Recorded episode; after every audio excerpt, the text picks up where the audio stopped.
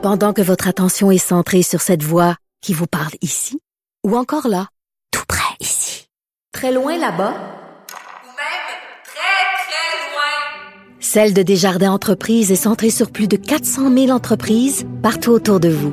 Depuis plus de 120 ans, nos équipes dédiées accompagnent les entrepreneurs d'ici à chaque étape pour qu'ils puissent rester centrés sur ce qui compte, la croissance de leur entreprise.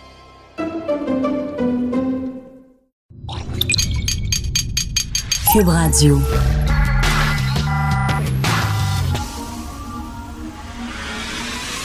De 10 à 11, De 10 à 11. Richard Martineau. Politiquement incorrect. Cube Radio. Merci d'écouter Cube Radio. Bon, mercredi, c'est bien ça, mercredi, oui. Merci d'écouter Politiquement Incorrect. Plus jamais ça, plus jamais ça. C'est ce qu'on disait au lendemain de la Deuxième Guerre mondiale. Il n'y en aura plus de génocide, c'est terminé. Parce que maintenant, il y a la Société des Nations qui est devenue avec le temps l'ONU.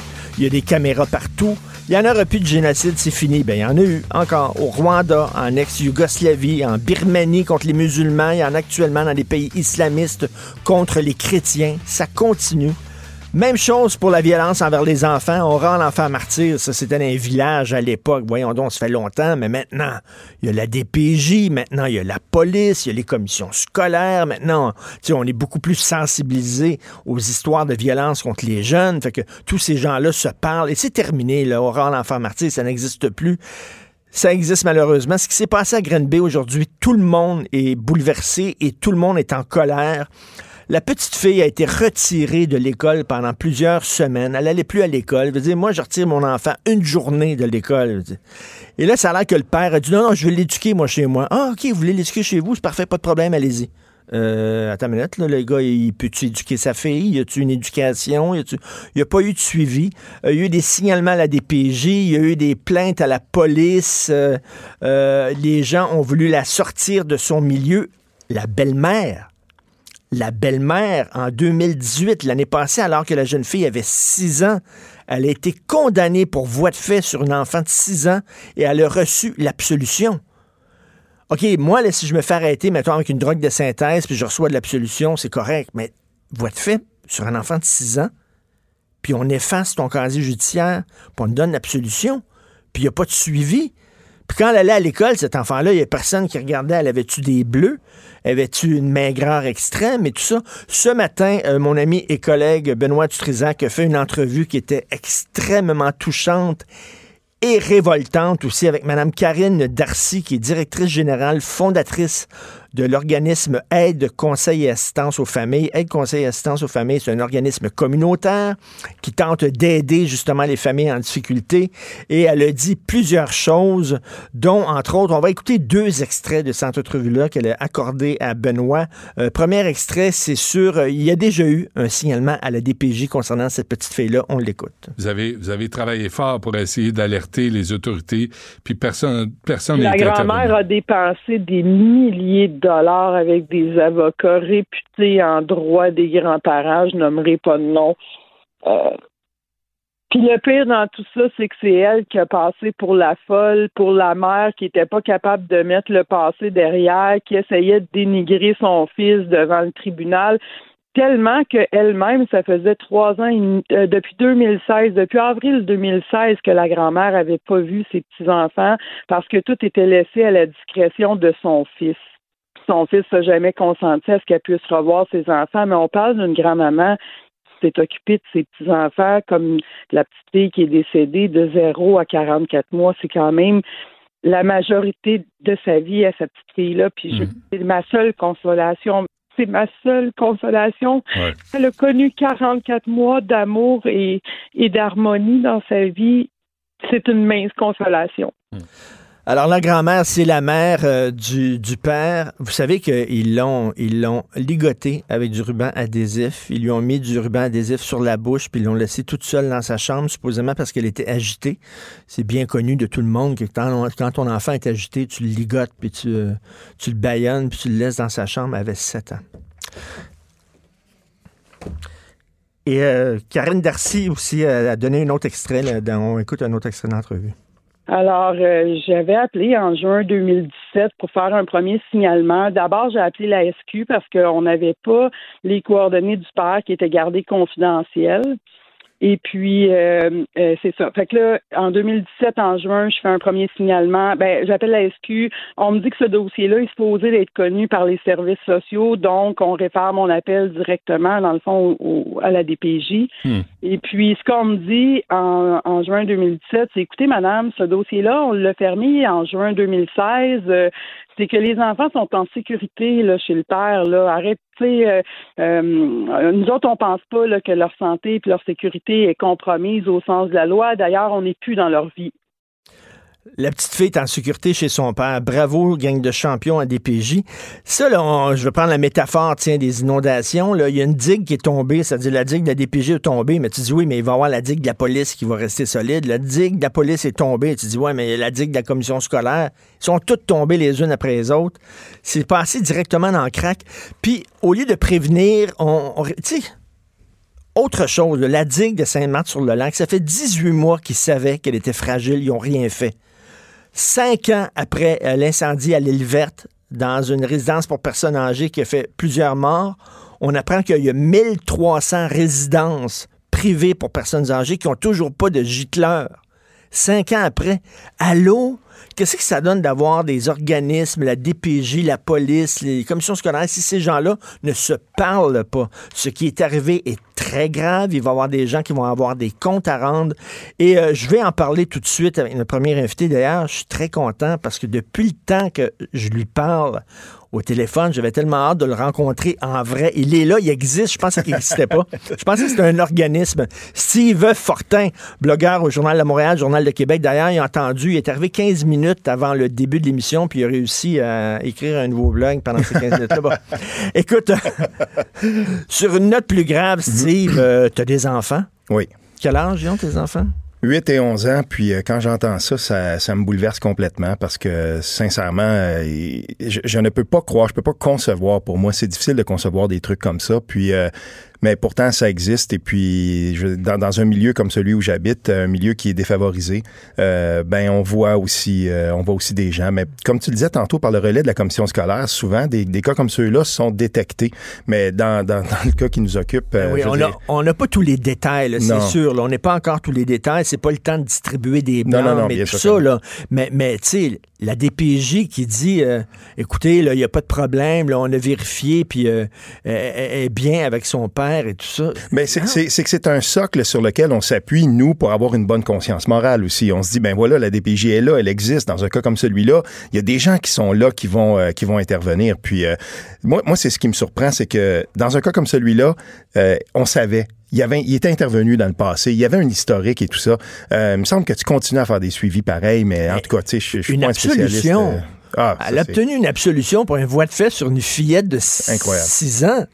C'est vraiment incroyable. Mais euh, j'espère qu'on va se servir d'un cas comme celui-là pour faire école, puis qu'à un moment donné, on va se dire, ben voilà, leçon apprise, euh, et que le décès de cette euh, petite fille-là ne soit Mais pas vain, et qu'on s'en serve justement pour changer les méthodes. Ben, tu des- sais, C'est ce qu'on disait, là, je parlais des l'île verte. Là. Mm-hmm. On dit, oh, on, va, on va en prendre, au moins ces gens-là sont pas morts pour rien. Puis là, on apprend qu'il y a 1300 résidences qui n'ont toujours pas de gicleur. Premièrement, des résidences privées. Là. Je veux dire, ça, c'est dégueulasse. Ça, c'est le ça, c'est le capitalisme dans tout ce qui me dégoûte. là. T'es t'as une résidence privée pour personnes âgées. Regarde, tu fais poser des gicleurs, mon petite marde. Ouais. Tu sais, je veux dire, Mais tu sais, euh, je, je sais ça. Puis euh, quand, quand c'était arrivé euh, l'île verte, il y, a- y a quand même des trucs qui sont euh, qui sont sortis de ça, qui, qui sont pas inintéressants. Par exemple, à un moment donné, on s'est rendu compte que dans l'intervention à l'île verte, quand le feu a été déclaré, euh, on devait euh, peaufiner, si on veut, les méthodes de- de- de- d'intervention des pompiers à temps partiel qui sont dans les différentes municipalités de plus petite taille au Québec. On, on il n'y a, pas on- de borne fontaine à côté. non, c'est ça. On a, on, est, on, on a avancé là-dessus et tout ça, mais c'est une machine qui avance tellement lentement. Quand on dit qu'on veut euh, entreprendre des grands chantiers comme ceux-là, ben c'est ça qui est plate, c'est que c'est très très long avant que les choses se Mais réalisent. Tu sais, toi, là, bon, tu me montrais tantôt les photos chez toi. euh, Mhm. T'as une terre dans le coin de, dans, dans le coin de Montebello, puis euh, t'es, t'es- inondé, là. Euh, mais tu- t'imagines si t'étais un, un martelaquois, parce que c'est comme ça qu'on les appelle, les habitants de Saint-Marc-sur-le-Lac, puis tu t'apprends par les journaux, pas par ta mairesse, par les journaux, que ça fait 18 mois qu'ils savent que la digue était fragile, puis qu'ils n'ont rien fait. Oui, c'est frustrant, mais dans, dans et, et j'espère que euh, justement là c'est 2017. Tu sais, nous dans le coin là, dans Petite Nation, en 2017, on savait voilà ça c'est arrivé. Et il y a, il y a déjà des mesures qui ont été mises en place. Puis euh, dans bien des cas, les gens étaient préparés. Là où ça a débordé en 2017, par exemple Montebello, Papineauville, qui sont sur le bord de la rivière des Outaouais, on a on avait déjà des plans de contingence en place. Puis c'est pas là que euh, le bas a blessé. C'est pas là que ça a été le plus problématique. Oui, ça l'est, mais c'est dans des autres, c'est dans d'autres affluents où c'est devenu tellement plus puissant plus intense les, inondations de cette année, qu'il y avait des gens, justement, euh, dans le coin où, nous on est, euh, ils n'ont jamais été inondés de leur vie, ces gens-là. Puis tout d'un coup, on s'aperçoit, mais euh, là, ça déborde de partout. La rivière de la Petite Nation, le plus haut relevé hydrographique qui avait jamais été fait sur cette rivière-là, euh, qui est un peu plus haut que Montebello, c'est environ 150 mètres cubes seconde. On est à 250 un matin. Les pompiers eux-mêmes disaient, mais on sait plus qu'est-ce qui arrive rendu là parce qu'on n'avait même pas prévu que ça puisse se passer. Et on est dans cette. Euh, Ben, c'est ça, là, on est dans l'exceptionnel. Ah oui, oui, Dans oui. l'exception. Puis euh, quand tu fais justement des, des, des mesures de sécurité, puis tout ça, des stratégies, euh, tu, tu penses euh, tu penses pas à l'exceptionnel.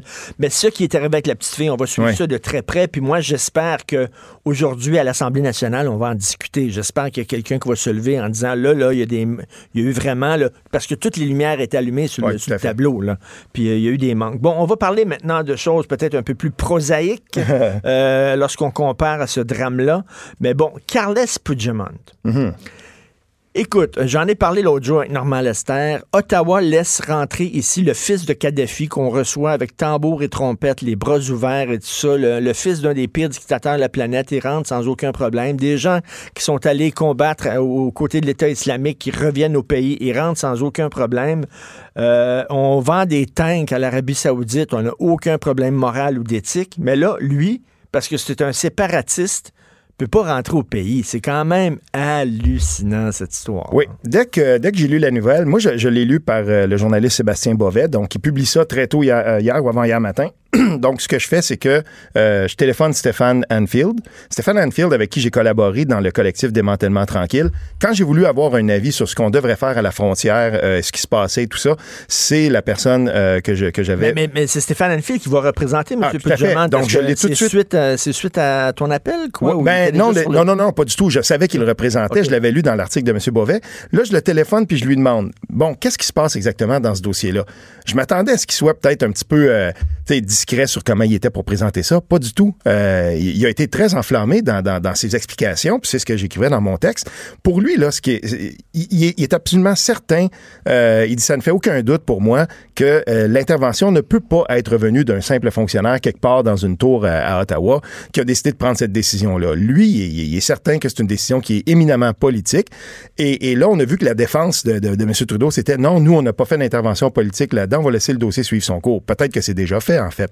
Parce Mais- que, je veux dire, il y a, quelqu'un, quelque part, qui a dit, ben, on avait autorisé, euh, parce que c'est un, citoyen européen, on avait, autorisé, on avait autorisé sa, sa venue électroniquement, puis là, tout d'un coup, euh, dès qu'il arrive, ben là, on s'aperçoit que non, on, on la Parce que- révoque parce par que après. il- c'est ça, il faut le dire, là, il avait été invité, c'est l'ancien président démocratiquement élu euh, de la Catalogne qui avait, pré- avait organisé un référendum démocratique sur l'indépendance. Il était invité ici à donner une série de conférences par la Société Saint-Jean-Baptiste.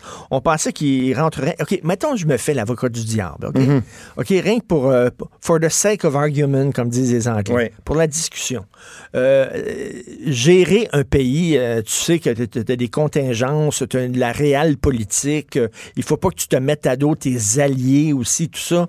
Si l'Espagne dit au Canada, écoutez, nous autres, ce gars-là, on le considère comme un ennemi, puis tout ça, et si vous l'acceptez dans votre pays, vous nous faites un affront, nous, un de vos principaux alliés, euh, c'est c'est des compromis aussi, là, diriger un pays. Est-ce qu'on peut dire, bon, peut-être que effectivement, on peut comprendre que Justin Trudeau voulait pas euh, froisser un des pays majeurs de l'Europe? On peut- On peut-tu dire ça? Ben, je, te répondrai que quelques semaines avant, et, c'est Stéphane Anfield qui me le faisait remarquer, le vice-premier ministre, son ancien vice-premier ministre à Carles Puigdemont, euh, avait fait une conférence au Bloc québécois, puis on l'avait laissé entrer. C'est un politicien qui était connu aussi. Le, le- le- truc avec Carles Puigdemont, c'est que lui, c'est une figure emblématique. Puis euh, quand, il se, quand, quand il arrive ici, ben voilà, c'est une figure emblématique en Europe et pour beaucoup de gens qui croient dans les mouvements de libération nationaux. Euh, et et peut-être qu'il y a quelque chose là-dedans qui est achalant du côté d'Ottawa. Moi, je vois pas autre chose parce qu'on me le faisait remarqué, et Stéphane Anfield a, a- a beaucoup insisté là-dessus, il n'a jamais commis aucun crime.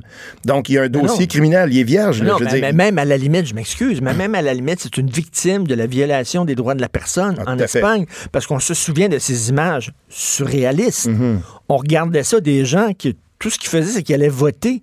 Il y avait Ouais. même des vieux qui se faisaient matraquer par les forces policières de Image très forte. Puis là, on regardait ça, puis on disait, OK, Franco, là, il est pas encore mort. Là. Il reste encore des résidus du franquisme en Espagne. Ça va l'air d'une république de bananes. Tu dis, c'est un des grands pays démocratiques au monde, l'Espagne, qui traite des gens qui veulent aller voter sur l'avenir de leur région comme ça. À la limite, on pourrait dire que ben, c'est c'est- c'est pas ce que veut euh, Justin Trudeau d'accueillir justement les gens qui fuient des régimes, euh, des régimes tyranniques.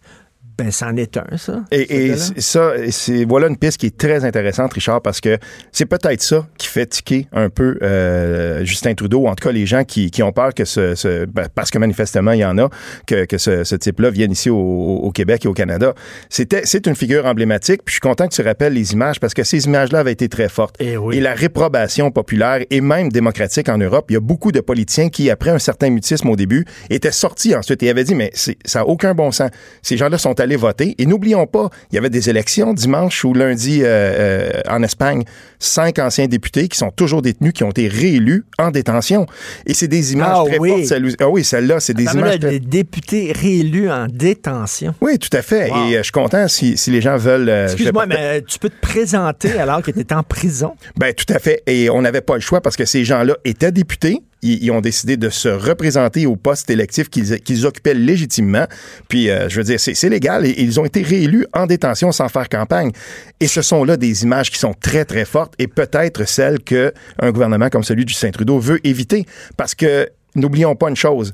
Il- S'il y a une chose à laquelle Justin Trudeau est allergique, c'est le nationalisme sous toutes ses formes. Justin Trudeau, c'est le Oui, porte-étendard pas- de la société post-nationale. Je suis certain qu'il n'aime pas, euh, Mais en qu'il même pas de... je, je m'excuse, mais tu sais, le nationalisme québécois, les séparatistes québécois, là, ils sont pas. Là. C'est pas, tu sais, je, je peux comprendre, mais tu sais, mettons, si on était à la veille d'un référendum sur l'indépendance du Québec, avec une montée du sentiment nationaliste et séparatiste, que, bon, lui, il veut pas vraiment mettre de l'huile sur le feu, donc il bloque l'accès, la, la porte d'entrée à un nationalisme. Mais, tu sais, On dit pas fort, fort, fort, Richard, Pas mais fort, euh, euh, dans les derniers mois, Justin Trudeau a perdu près de 20 points au Québec. Le Bloc québécois est à 23% Puis je peux te dire une chose, le Bloc québécois a des, a, a des, a des leviers politiques derrière lui qui vont probablement l'aider. Du point de vue de, de- de- de Justin Trudeau à Ottawa, là, en ce moment, on regarde le Bloc québécois, probablement, probablement qu'on se dit, on aimerait mieux qu'il reste le plus bas possible. Écoute, François Côté, je ne sais pas si tu le connais, c'est un avocat nationaliste euh, Oui. qui est allé à chaque année euh, au Canada. Il y a ce qu'on appelle un genre de power, excusez-moi, l'appropriation culturelle, genre de power de tous les constitutionnalistes qui Oui. se rassemblent pour leur congrès annuel, puis ça discute de constitution et tout ça. François Côté est allé là pour défendre le projet de loi 21 sur la laïcité. Il s'est fait euh, ramasser, s'est fait accueillir là, vraiment là, avec euh, la baboune, et lui a dit que à peu près 99% des constitutionnalistes qu'ils ont rencontrés trouvent que c'est épouvantable, c'est odieux ce projet de loi-là. Donc, écoute, Steve, n'a pas besoin d'être un génie pour dire à un moment donné, quand la loi va être votée, elle va, être, elle va être contestée par un organisme de défense des droits de la personne. Oui. Et là, elle va être mise en pièces. Elle va être taillée en pièces par les constitutionnalistes canadiens. Et là, on va peut-être justement assister à une remontée du sentiment euh, nationaliste au Québec en disant, écoutez, là, nous autres, là, 65% de la population est d'accord avec ce, ce projet de loi-là, qui a été mis de l'avant par un gouvernement démocratiquement élu, qui en avait fait un de ses fers de lance de sa campagne électorale. Puis là, vous nous dites qu'on peut pas on peut pas euh, concrétiser un- un- une volonté populaire. Là, il va y avoir des Ben, réactions au Québec. Voilà une ouverture pour François Legault de démontrer son nationalisme et de, et de ne pas le lier nécessairement à l'indépendantisme. Il pourrait au moins euh, battre le, cl- le- le- le- si on veut là, battre le fer euh, et dire ben ça c'est notre volonté, c'est notre capacité d'autodétermination juridique qui est bafouée. Et il y a là vraiment une, une porte qui est ouverte pour que le Québec puisse se réaffirmer. Parce que n'oublions pas une chose, en 1989, Robert Bourassa est probablement celui qui, qui- qui est passé le plus près de faire l'indépendance au Québec. Et, et il avait réalisé que le cadre fédératif était vraiment euh, trop limité, limitatif. Et puis, François Legault va être, euh, il va probablement être placé devant exactement la même conjoncture politique. Parce que, oui, c'est vrai qu'on va le tailler en pièces, mais il y a aussi beaucoup de constitutionnalistes au Québec qui sont capables de répondre et de répliquer. Donnons-leur la parole. On va avoir besoin des gens pour vulgariser, pour nous expliquer exactement c'est quoi les tenants et aboutissants de ça. Mais ce qui est en jeu ici, c'est la volonté populaire, c'est l'expression de la volonté populaire des Québécois. C'est tout à fait légitime que les Québécois décident de choisir la laïcité républicaine. Puis moi, je me méfie beaucoup des gens qui placent le multiculturalisme au-delà de toute critique, au-delà de, de, si on veut, de toute portée, comme si de ça, on n'avait pas le droit de débattre. On peut en débattre, mais on peut certainement pas le tasser. Excusez-moi, là, mais c'est une idéologie, puis on peut la contester et même la remplacer. Et c'est ça qui va être en jeu. Si les Québécois décidaient et, et- et ont décidé à la dernière élection, parce qu'il est légitime, François Legault, laissons-le aller. Et quand on sera devant les tribunaux, ben, on sera aussi devant la volonté politique des Québécois affirmée. L'histoire tourne en rond, les histoires se répètent, comme on dit. Puis c'était quoi déjà la phrase de Bourassa au lendemain de la mort de Mitch? Le Québec est, à partir d'aujourd'hui, pour toujours libre de son destin. Je sais pas Oui, pourquoi. tout à fait. Il pourrait quasiment reprendre ce discours-là mot à mot, On le go, au oui. lendemain d'un- d'un reniement de la, de loi 21. Oui, ben c'est et, on peut la reprendre, euh, on peut la reprendre de façon euh, épisodique parce que le, cadre fédératif aura toujours ça, euh, sera toujours le même pour le Québec. N'oublions pas quand même que cette constitution, cette constitution-là de 1982, on l'a jamais choisie. Moi, quand on me parle de ça, ça me fait rire parce que justement, avec dans une discussion sur les réseaux sociaux avec l'avocat maître François euh, Côté, j'ai dit, je trouve qu'on fait beaucoup beaucoup de flafla pour un texte qu'on n'a jamais signé. Puis quand les gens nous disent, oui, mais les Québécois ont dit non deux fois à l'indépendance, excusez-moi là, mais euh, dans l'époque de Mitch, ils ont aussi dit non au Canada. Puis 95 pour moi, c'est c'est nébuleux au mieux. Donc, euh, tout ça, j'appelle ça, moi, les limbes constitutionnelles. On est encore là-dedans. Puis tant mieux, si on veut ressortir ça. Moi, j'en connais beaucoup de gens qui, qui sont de l'autre côté de la frontière, à Ottawa, où je travaille beaucoup, euh, soit dit en passant, et dans le Canada anglais. Et, je peux vous dire une chose, il y a bien des gens de ce côté-là qui, eux, euh, espèrent surtout que le projet de loi 21 ne devient pas un autre panier de crabes, comme on dit là-bas, dans lequel on va s'embourber dans des discussions constitutionnelles, parce que là-bas, on est allergique à ça. Et d'ailleurs, on va en parler tantôt avec Christian Dufault, politologue, chaque mercredi, qui va nous parler de ce sondage qui affirme que la majorité des Canadiens anglais sont pour le projet de loi 21, un projet de loi comme ça. Donc, il il l'appuie beaucoup plus qu'on pense. Mais on en parlera tantôt euh, avec Christian. Euh, écoute, euh, je suis allé hier, c'était le lancement de Mathieu Bock-Côté. Alors, euh, j'ai mis mon, mon casque en fer, puis mon, mon armure en cotte de maille, puis bon, il y avait rien, c'est c'est rien passé, les, les antifas n'étaient pas là. faut dire que c'était un lancement très intime. Mathieu Bock avait invité des gens triés sur le volet avec des courriels personnels et tout ça. C'était pas un événement public. Euh, bon, on, on revient à ça. Toi, tu me disais tantôt euh, euh, que ce qui t'allume, toi, comme gars des médias, au fait de l'actualité, c'est de, de mettre ensemble des gens qui sont peut-être pas nécessairement d'accord, mais qui peuvent discuter. Oui. La discussion, pour toi, c'est important. L'échange, la confrontation d'idées, pas penser en silo, pas tout le temps être entouré de gens qui pensent comme nous. Euh, cette histoire-là de, de censure, là, ça devient, euh, ça devient inquiétant. C'est pas marginal Non. ce qui se passe. là. Mais soyons, soyons honnêtes, euh, cette fois-ci, il y a eu beaucoup de gens qui ne pensent pas et même qui sont aux antipodes des convictions de Mathieu Bocoté et qui l'ont défendu. Puis ça, j'étais content de voir ça. Euh, le fait que cette librairie-là à Montréal soit forcée Mais de... Qui, qui, Ben moi j'ai vu par exemple Daniel Thibault qui avec qui j'ai des Oui. discussions tout le temps. C'est quelqu'un qui qui est probablement plus qu'allergique aux, aux positions qui sont défendues par Mathieu Bocoté, m'insulte Bazot. euh, régulièrement, qui m'insulte, pas, pas seulement là, qui est pas d'accord, qui Il y a- m'insulte ces il médias fait partie d'un clan. Ouais. mais, tu sais, et, et je regardais ça. Marie-France Bazot, c'est la même chose. Puis là, j'en- échappe, mais j'ai vu pour une fois que euh, l'indignation était un petit peu plus large. Qu'il y avait des gens qui, par exemple, quand, on se souvient quand il y avait des membres d'Atalante qui étaient allés faire un peu de grabuge chez Vice euh, Montréal, puis tout ça. Hey, là, à ce moment-là, là, toute la bien-pensance de Montréal va, va monter au créneau. Parce que là, là, on dit, oui, c'est la gauche radicale qui, qui prend la censure, mais j'aimerais ça que la gauche, à un moment donné, critique la gauche radicale. Oui, tout à fait. Ça commence, là. Tu, tu Moi, je pense que oui. Puis, euh, et, et là, euh, je veux dire, même euh, euh, Pelletier, dans, dans Le Devoir ce matin, qui écrit un texte, où il dit, ben, il faut, faut arrêter ça. Puis, Mathieu Bocoté, il devrait être, euh, il devrait être reconnu. Il n'est pas reconnu à sa juste valeur comme penseur, comme, euh, comme écrivain québécois. Euh, oui, on va, on, on lui donne des tribunes ici, puis il y a beaucoup de tribunes pour s'exprimer, mais en gros, là, je veux dire, ce, ce gars-là devrait faire partie des gens qu'on entend un petit peu plus souvent aussi ailleurs que dans ses tribunes habituelles. Écoute, il peut pas parler dans une petite librairie obscure du plateau Mont-Royal, puis il y a un gros texte dans l'Express sur lui. Là. Je m'excuse. Tout à fait, c'est exactement ça que je veux dire. Et c'est dommage que son lancement de livre, ce n'est- ce n'est pas été justement un événement qui est plus gros comme euh, la façon dont on le fera, par exemple, ou qu'on l'a fait en France. Et, et, et ça, ben justement, quand, quand Mathieu Bocoté veut, veut s'exprimer quelque part, puis je le notais dans un texte cette semaine, euh, en 2017 à l'UQAM, on l'avait invité à, à- à parler, à discuter de, de, de, de l'identité du nationalisme québécois. Ben tout de suite, on a placardé ça, puis on finit par euh, le- les, les radicaux de l'UQAM ont fini par être capables de, de, de, de, faire annuler ça. mais c'est qui ça, Xavier Camus? C'est qui ce gars-là? Faut faire attention parce que ce gars-là? Euh, ces gens-là se sont arrogés maintenant. C'est nous autres qui vont, on va délivrer les permis de, de, de, de, pouvoir discuter. ouais, mais je, Nous autres, on, va décider. je veux pas pointer une seule personne parce que dans ce dans cette nébuleuse là, la façon dont ça fonctionne, c'est qu'il y a beaucoup de gens qui sont dans l'anonymat. Ce qui arrive là, c'est que je vais, je vais te donner un exemple parce que souvent on compare la meute, exemple, ok, puis qu'on va dire oui ces gens-là sont de l'extrême droite, puis l'extrême gauche, puis là on saura pas trop qui, vers qui pointer. L'affaire qui arrive, là, c'est que l'extrême gauche fonctionne dans l'anonymat avec le voile tout le temps, c'est-à-dire qu'on se masque le visage, puis les comptes, les réseaux, les relais de tout ça, les sites Internet comme Montréal euh, Counter Info, parce que c'est en anglais, là où on va poster, par exemple, que le, le- la, journée de la Terre, le 22 avril, il se vantait, on a, on a crevé les pneus de 40 voitures sur le plateau, des riches, des salles riches et tout ça. Ces relais-là sont tous anonymes. Mais il y a effectivement certaines personnes qui vont critiquer un petit peu plus fort que d'autres. Euh, Xavier euh, Camus, est là-dedans, il va pointer un événement comme celui-là.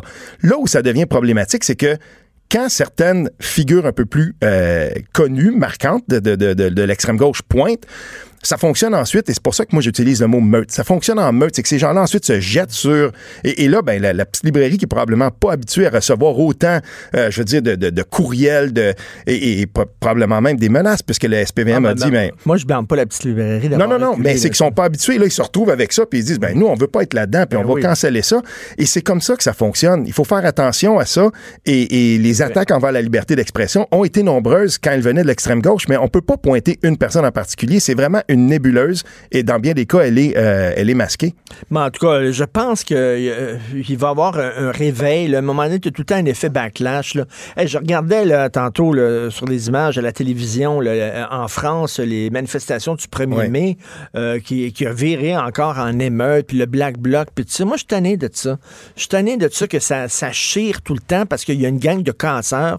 On s'entend que le Black Bloc, ils s'en foutent. N'importe quel prétexte, Ouais. c'est bon pour casser puis incendier des autos. Ce sont des voyous euh, qui utilisent... là, des- Je suis tanné que ça vire tout le temps comme ça. Je pense que les gens Ben, sont tannés. Oui, oui. Puis il y a surtout, euh, il y a des gens à gauche qui sont qui sont tannés que euh, certaines, une minorité, une très petite minorité parle plus fort que bien des gens. Ce qui s'est passé chez Québec solidaire dans le débat sur la laïcité, quand on a décidé de changer à 180, quand on a fait un revirement à 180 degrés sur la position qu'on avait à l'époque. Euh, je veux dire, c'est le fait d'une minorité qui a parlé pour parce que 91% d'une assemblée de 300 personnes, quand t'as mettons 20 000 membres, c'est pas beaucoup de gens pour faire euh, pour faire shifter de 180 degrés une position traditionnelle dans un parti politique. Donc ça veut dire que quelques extrémistes sont capables de- de- de- d'entrer dans un parti politique quand on sait qu'ils vont être très militants, qu'ils vont être là, qu'ils vont être capables de changer une assemblée. Puis et, et voilà, c'est pour ça qu'on a vu des gens qui ont commencé à quitter Québec solidaire puis qui ont dit ben nous euh, finalement savez-vous le socle sur lequel a été bâti ce parti-là en 2006, la laïcité en faisait partie, l'égalité homme-femme, c'est ça que Jacques Gélina disait dans son texte Oui. dans le Devoir la semaine passée. Écoute, ça, ça faisait partie des principes fondateurs. Tout à fait. Puis Jacques Gélina, solidaire. c'est chez Éco-Société, c'est une maison d'édition de gauche. Quand on perd des membres comme celui-là, quand il y a des membres fondateurs qui, qui disent, importants, qui disent, ben nous, on a toujours été à gauche, puis là, ben ça nous intéresse un petit peu moins, euh, c'est pas une petite affaire. Et c'est ce qui est en train de se passer avec euh, le, le de parti plus en plus de gauchistes qui se reconnaissent plus dans cette nouvelle gauche-là, qui Ouais. a abandonné euh, les travailleurs, des fois pour des minorités euh, ethniques, sexuelles et euh, religieuses. On pourrait en parler. Tellement content de te, te rencontrer pour la première fois. Ben, moi aussi. Alors, je te laisse à tes sauts. Oui, merci T'en beaucoup. vas, euh, T'en vas à tes sauts. Merci Oui. beaucoup, Steve. Martineau, franchement, même avec les cheveux gris, il reste un animateur très coloré. De 10 à 11. Politiquement incorrect. Cube Radio.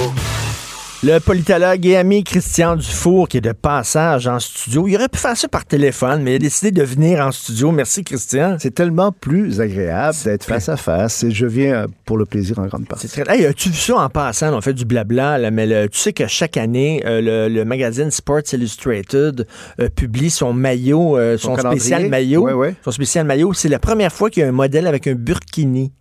Alors, tu vois la fille avec un burkini dans le Sports Illustrated. Alors, je vous annonce en scoop que le calendrier des pompiers, le prochain, il va avoir un en saut de skidoo et il va avoir Badaboum et le bonhomme carnaval aussi.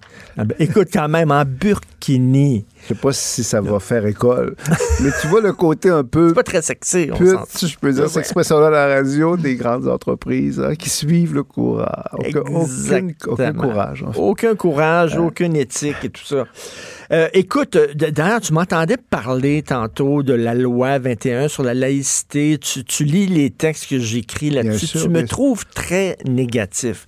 Je t'avoue que je suis déprimé quand tu vois que le barreau sort contre, les commissions scolaires sont contre, la mairesse est contre, tous les élus municipaux de Montréal sont contre, il y a 14 municipalités qui sont contre. La liste des gens qui sont contre ne cesse de s'allonger. Écoute, Christian, il y a des médecins qui ont écrit comme quoi c'est mauvais pour la santé.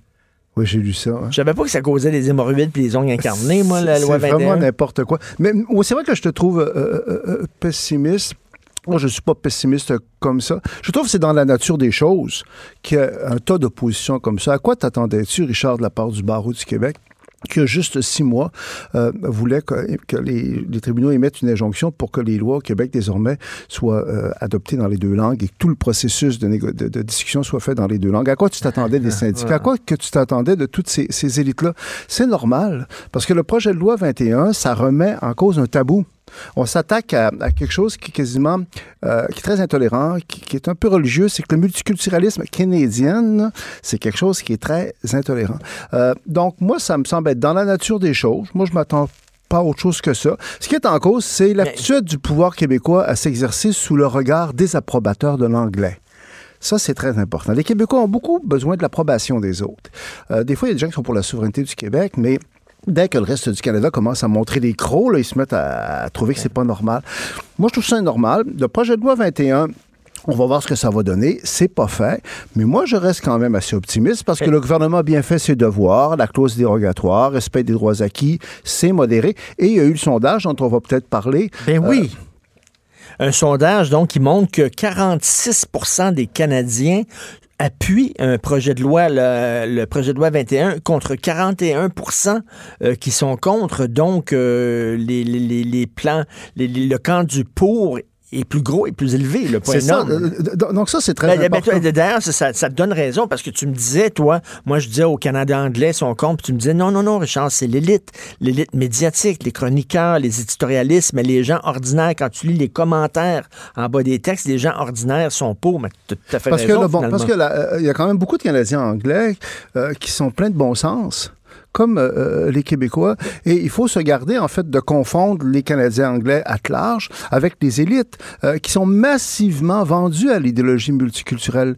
Pour eux, c'est comme une religion, c'est vraiment un article de foi. Et je trouve que ces pourcentages-là, qui montrent qu'il y a une partie très importante des autres Canadiens qui trouvent que ça a du bon sens, le projet de loi 21, euh, sont d'autant plus importants, ces pourcentages-là, que l'élite beaucoup plus qu'au Québec, est totalement contre ça.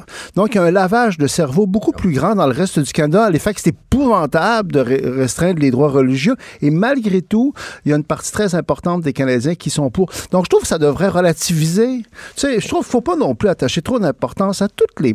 Je dirais les élites. Euh, moi, moi, moi, je, travaille sur un livre actuellement et une de, mes conclusions, c'est qu'à beaucoup d'égards, le peuple québécois est plus sain que ses élites. Euh, et moi, je dirais... Mais tu ne fais pas partie de l'élite, toi? Bah, c'est ce que ça veut dire. L'élite intellectuelle et politique, là. Sais, tu- dans le sens, là, les élites bon cycle, bon genre, l'intelligentsia, là. Tu, tu, tu, les connais, là. Tu sais, comment ça marche. Euh, au Canada anglais, il y a vraiment un très, très gros dé- décalage. Mais je pense que le peuple, au Canada anglais aussi, Il n'y a pas d'unanimité, en tout cas. Puis que c'est aussi l'autre point, ça confirme que le projet de loi de- de- du gouvernement caquiste, bon, peut-être qu'il va avoir plus de problèmes que je le pense, mais reste que ce qu'on peut pas nier, c'est que c'est pas quelque chose d'extrémiste et de fanatique, c'est quelque chose de modéré. Moi, je pense qu'il y a une confusion sémantique parce que chez plusieurs personnes, si on se dit contre le multiculturalisme, on est nécessairement contre la diversité culturelle. Or, l'un ne va pas nécessairement avec l'autre. On peut être pour la diversité culturelle et Dieu sait que je le suis, mais être contre le multiculturalisme, ça n'a rien à voir. Mais d'abord, il y a le multiculturalisme à la canadienne. Il y a différentes sortes de multiculturalisme. Euh, moi, je suis très critique à l'égard du multiculturalisme, je dirais en général. Mais la version canadienne bat tous les records. Euh, surtout que la version canadienne, c'est en- c'est l'envers de la non-reconnaissance du Québec. Il y a ça aussi. On pousse très loin la reconnaissance de toutes les dif- différences euh, de la galaxie. C'est l'envers du fait qu'on a bien de la difficulté à assumer qu'au Québec, il y a quelque chose qui est, qui est- qui est- qui est plus menaçant euh, euh, quelque part. Puis c'est très prétentieux parce que quand on écoute euh, M. Justin Trudeau, euh, le Canada, en, 1900 en 2019, c'est comme si c'est c'est juste le multiculturalisme. Euh, on est couverture, inclusion, tolérance en théorie, hein, parce que ces gens-là peuvent être très intolérants, mais tout- toutes les autres caractéristiques de l'expérience historique canadienne so- sont oubliées. Euh, euh, le régionalisme, qui est très, très important dans l'Atlantique, euh, dans l'Ouest, la dualité euh, canadienne, même les Autochtones, même euh, le Grand Nord. C'est comme si le Canada, là, quand on écoute Justin Trudeau, c'est temps sur on, on l'écoute moins, on le regarde dans les. Mais quand on écoute Justin Trudeau, c'est comme si le Canada n'est n'est que le multiculturel. Donc, il y a un côté, je trouve, très excessif là-dedans. Euh, puis on, on se présente aussi en modèle au reste de l'univers. Jusqu'à récemment, c'est que tous les... On a vu quand c'était allé en Inde, hein, en Ben Inde, oui. à quel point le Canada, c'était comme euh, le jardin des merveilles. Bon, c'est qu'il y a un côté, je trouve, dans le multiculturalisme à la canadienne, particulièrement excessif, radical. Mais, mais- mais c'est qu'il oublie la, la- la- la culture du pays. La culture, lui, il, Il oublie le Canada. Le Canada, c'est pas juste ça.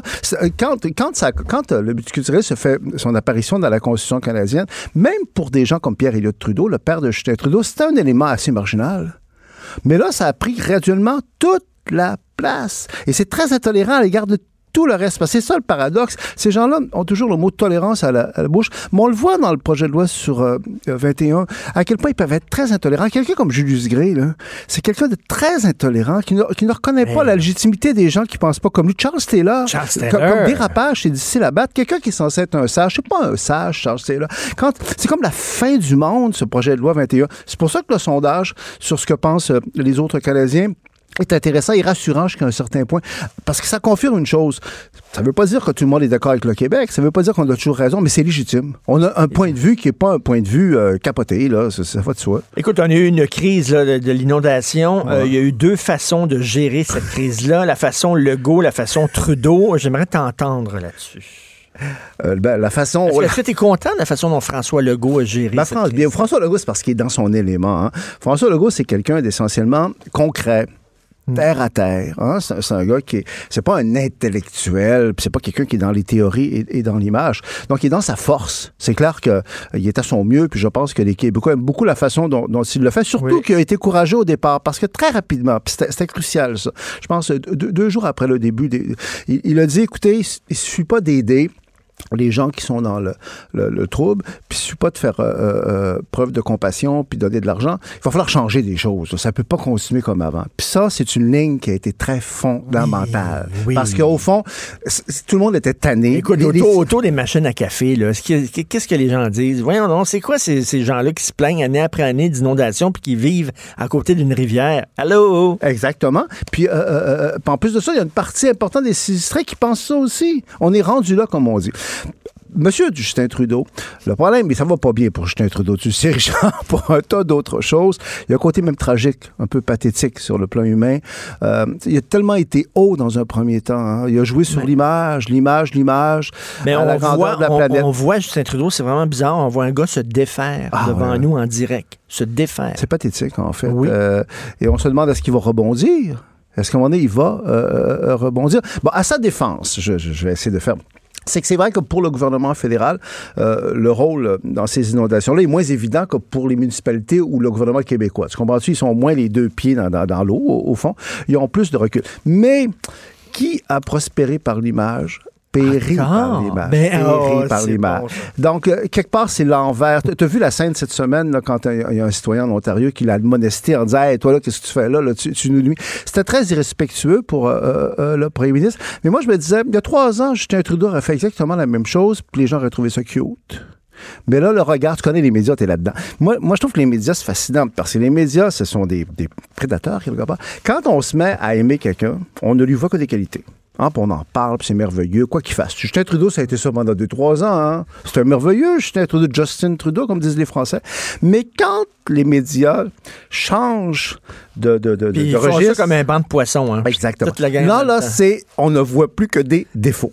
Donc, euh, Justin Trudeau, son côté selfie, là, où on a l'impression que c'est une marionnette, que c'est sans substance. En tout cas, moi, sur le plan humain, j'espère qu'il y a quelque chose qui va lui permettre de rebondir. Mais est-ce qu'il l'a? Est-ce que tu penses qu'il l'a, toi? Ce quelque chose-là, là, ce côté combattant, ce, ce... Écoute, non, les- la politique, c'est, la loi de la jungle encadrée. Ben, on, on lui a scié les, les- les jambes, là, parce que là, il peut plus jouer la carte du féminisme et la carte, par exemple, de, de- de- de défense des Autochtones, parce qu'avec ce qui est arrivé avec euh, Phil Pott et Mme Olson-Raybould... Mais c'est une belle revanche. En même temps, Richard, je ne suis pas, je, je suis pas spontanément méchant, mais des fois, on a des petites euh, tentations. Qui, qui, qui gagne par le féminisme, périt par le féminisme? Non, mais c'est parce qu'il a tellement été, comment je pourrais dire ça, flatté toutes les causes progressistes, je suis un homme rose, puis les autochtones, puis ci, puis ça. Là, ça se retourne tellement contre lui. Et quelque part, il y a comme une justice. C'était artificiel, c'était superficiel, tout ça. Ça me fait penser, tu dis, ça me fait penser, tu sais, quand tu cesses d'aimer la personne avec qui tu vis, tout ce qui faisait son charme avant te tape ses Et que c'est vrai ce que tu dis là. C'est la même chose. C'est vrai, Hein? là. C'est ça, c'est qu'on l'a aimé. Même les gens qui ne l'aimaient pas reconnaissaient qu'il nous faisait honneur à la grandeur de la planète. Il était cute, il faisait rockstar. Ça nous changeait de Stephen Harper. Mais là, le voyage en Inde, c'est là que ça Ah, change. oui. Tu sais, là, de jouer le jeu des Dupont et Dupont en voyage dans Tintin, là, c'était trop un peu, là. Écoute, Michel Gauthier, tu parlais de Guidonne tantôt. Oh non, je veux pas faire de. Michel Gauthier, depuis est chez les conservateurs, là, maintenant, le Bloc québécois, il dit c'est pas bon, ça nuit au Québec, puis tout ça. Là, euh, J'écoutais, je sais pas si tu l'as reçu, toi, mais j'écoutais euh, Jonathan Trudeau, je pense qu'il Oui, l'a oui. reçu. Ben, moi, je suis un peu ambivalent parce que.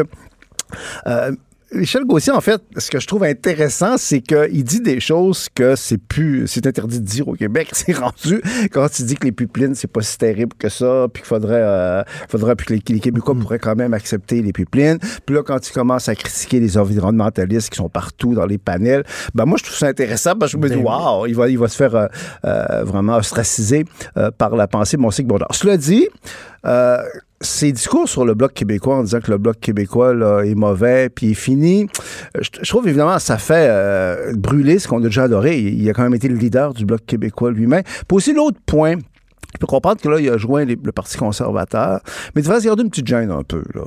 Parce que, tu sais, de commencer à attaquer à ce point-là le Bloc et le Bloc a pas l'air tuable.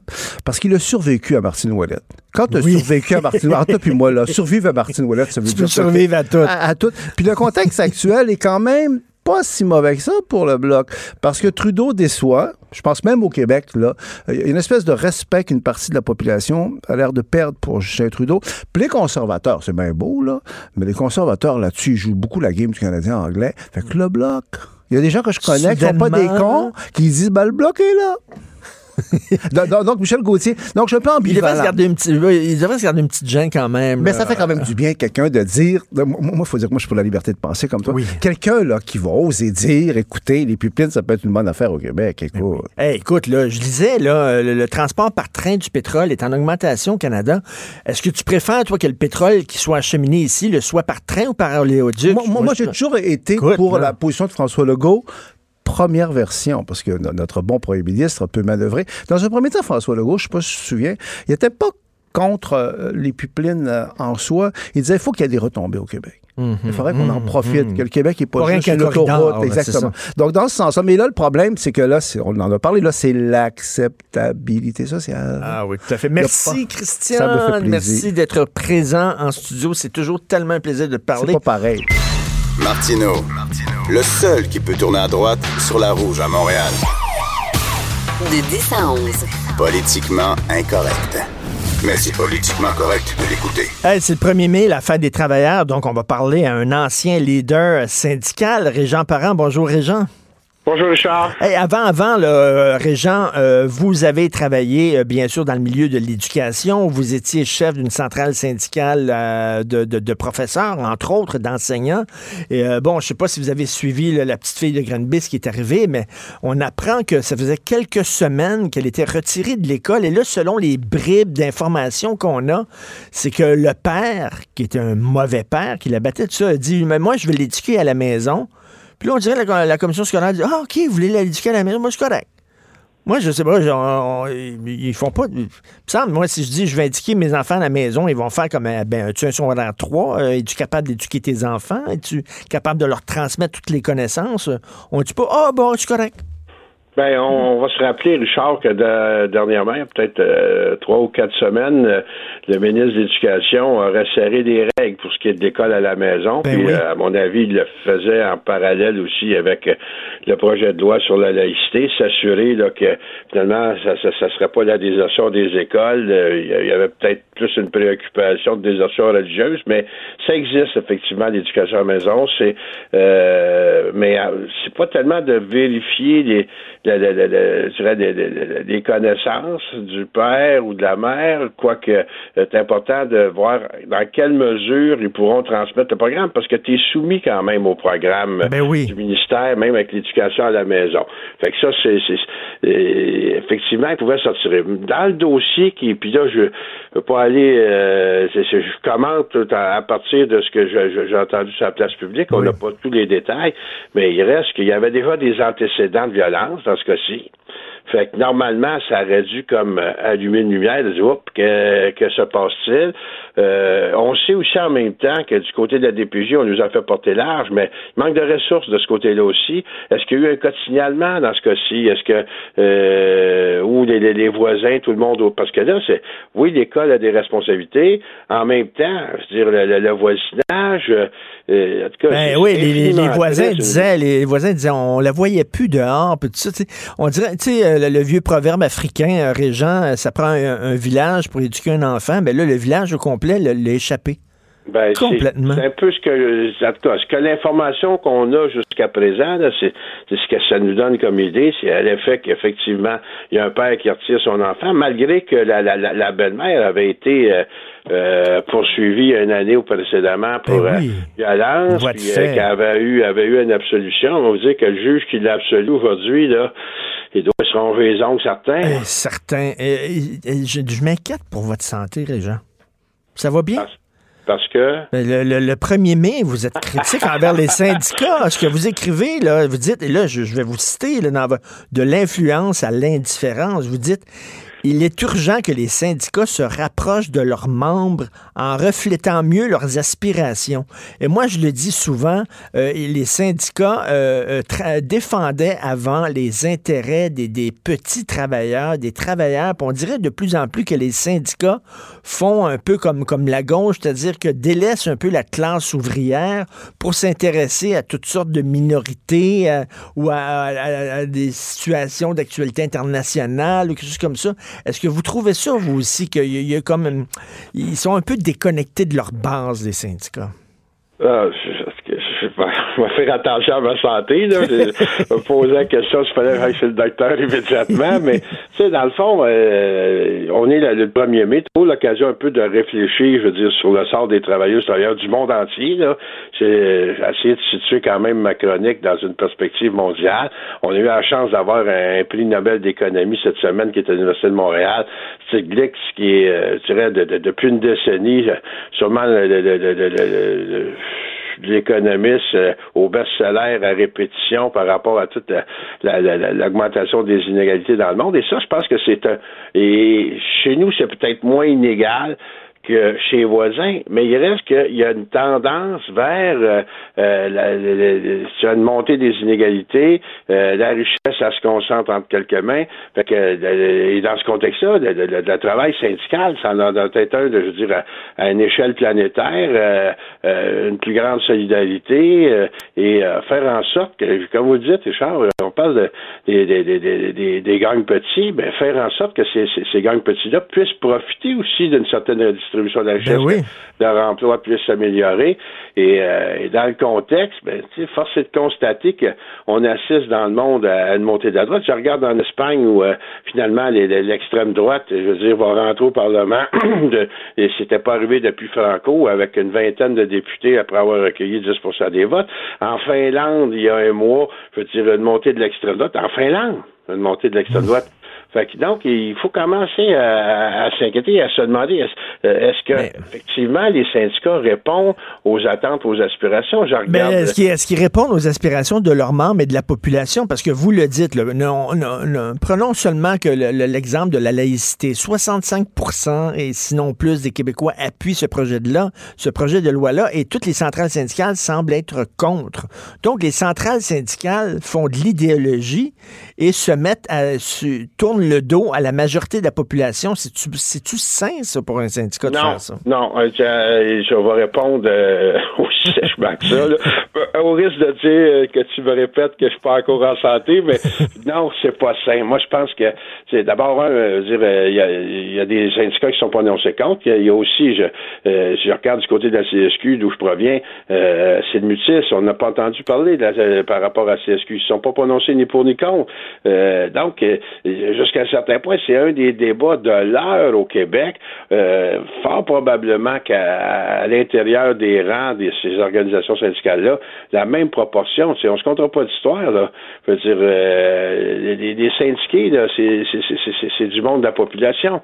Fait que la même proportion d'appui au projet de loi doit être là, et ça c'est fait assez spécial que certains se prononcent avec véhémence contre, pendant que d'autres parlent pas et euh, laissent. C'est comme si euh, on, on voulait pas entendre la voix des membres quand ils disent pas ce qu'on va entendre. Fait que je trouve ça effectivement dangereux, strictement sur un plan de représentation. Et je, je regardais, je, regarde la France avec euh, le mouvement des gilets jaunes, avec les stylos rouges, euh, qui est un, un mouvement d'enseignants en dehors du monde syndical. Je regarde même au Québec, là, on parlait d'enseignants où euh, on, on a un mouvement parallèle. Ben, c'est ça. Donc, si les, profs- si les les- profs en mouvement. Donc, on- si les travailleurs se sentent pas représentés par leur syndicat, ils vont aller dans des, dans des, dans des mouvements parallèles. Ils vont abandonner. Puis c'est ce que vous dites de l'influence à l'indifférence, c'est que les gens Ben, vont développer de plus en plus une au mouvement syndical? Ben, c'est des, risques. Je regarde les, difficultés que le- les euh, grandes centrales syndicales françaises ont eues de- d'essayer de, se coordonner avec les Gilets jaunes. J'ai passé euh, euh, un mois à Paris, je dirais pas nécessairement au pire de la crise, mais dans, dans une période où c'était encore assez intense. Et c'était un peu l'enjeu de dire comment est-ce qu'on on réunit, je veux dire, toutes ces revendications-là qui vont un peu euh, dans toutes les directions tout en ayant un même fondement. Que moi, je le- ma, chronique d'aujourd'hui, c'est de dire, faut constater que, oui, représenter les membres dans un contexte social, donc, il faut situer aussi que c'est pas juste de faire des revendications pour les membres que tu représentes, mais qui vont bénéficier à À l'ensemble de la société. population. Puis hier, je suis allé à une exposition de photos, euh, Régent, et euh, à- dans les locaux de Québécois, et euh, il y a une, il y a une galerie euh, en bas, et il y avait une, on rentre et il y a une énorme photo de René Lévesque, magnifique, qui est là, et juste à côté, il y a une photo de Michel Chartrand, et on, on- on se disait en regardant ça, oui, Michel Chartrand a été un des fondateurs, un des créateurs du Québec moderne. Euh, on est bien, le syndicat a bien changé depuis. Lui, lui, c'était un homme qui, tout comme René Lévesque, euh, prenait soin des petites gens, s'occupait des petites gens. Le syndicat, on dirait maintenant, ces temps-ci, font de l'idéologie. Ben, de l'idéologie, moi, je suis trop prudent quand on parle d'idéologie, parce que tout est idéologique aussi. Je veux dire, autant de, nos gouvernements, autant, euh, jusqu'à un certain point, on est habité par des idéologies, mais elles ne doivent pas nous faire perdre de, de, vue la réalité. Moi, je pense que euh, qu'il y ait des ambitions, qu'il y ait une, une lecture ou une analyse, je veux dire, de ce qui serait bien ou ce qui serait bon pour l'ensemble du monde. Euh, c'est trop coloré de certains billets. Maintenant, c'est le débat, c'est la mise ensemble de tout ça. Moi, je pense que du, du côté syndical, puis là, c'est bien personnel, là, je, parle au nom de personne, je parle dans mon nom propre. euh, je pense que mais du côté syndical, de plus en plus, c'est devenu un peu comme dans le monde politique où on, s'arrache des, des parts de marché. Et là, on, on, on devient de plus en plus corporatiste, de moins en moins ouvert à l'autre. Et là, ça donne des je- On parlait du dossier de la laïcité, puis euh, c'est effectivement, c'est- s'il y en a un dossier où il devrait y avoir une implication syndicale, puis refléter la, la- la volonté de la population, c'en est un. Mais je regarde le, le, le- le préscolaire là, puis là, c'est plus euh, le- le- le- les, la- les maternelles 4 ans, où on voit là les parts de marché syndical. Tu as des syndicats qui représentent du monde qui sont dans les CPE. Qui veulent pas perdre, ils veulent pas perdre leur part de marché, c'est ça, ils veulent pas perdre leur, carte. Ben, s'ils veulent pas, ben, ben là, c'est- si ça s'en va vers la maternelle, euh, je vais perdre mes membres euh, qui sont éducatrices d'un service de garde. Euh, non, mais en même temps, là, là tu n'es plus en train de regarder qu'est-ce qui serait le mieux pour servir l'enfant du Québec qu'on veut faire grandir puis qu'on veut mener vers une réussite éducative, surtout dans un contexte où on sait aujourd'hui que de plus en plus, on aura besoin d'une main-d'œuvre instruite, que les, les emplois qui se créent dans, dans les 20 prochaines années vont nécessiter euh, une éducation supérieure de niveau euh, collégial ou universitaire. Donc, c'est important. C'est une ben, réflexion, c'est- euh, c'est quoi les stratégies? Une réflexion très intéressante pour le 1er mai de la part de justement un ex-leader syndical, Régent Parent, de l'influence à l'indifférence. Merci, Régent. Cube Radio.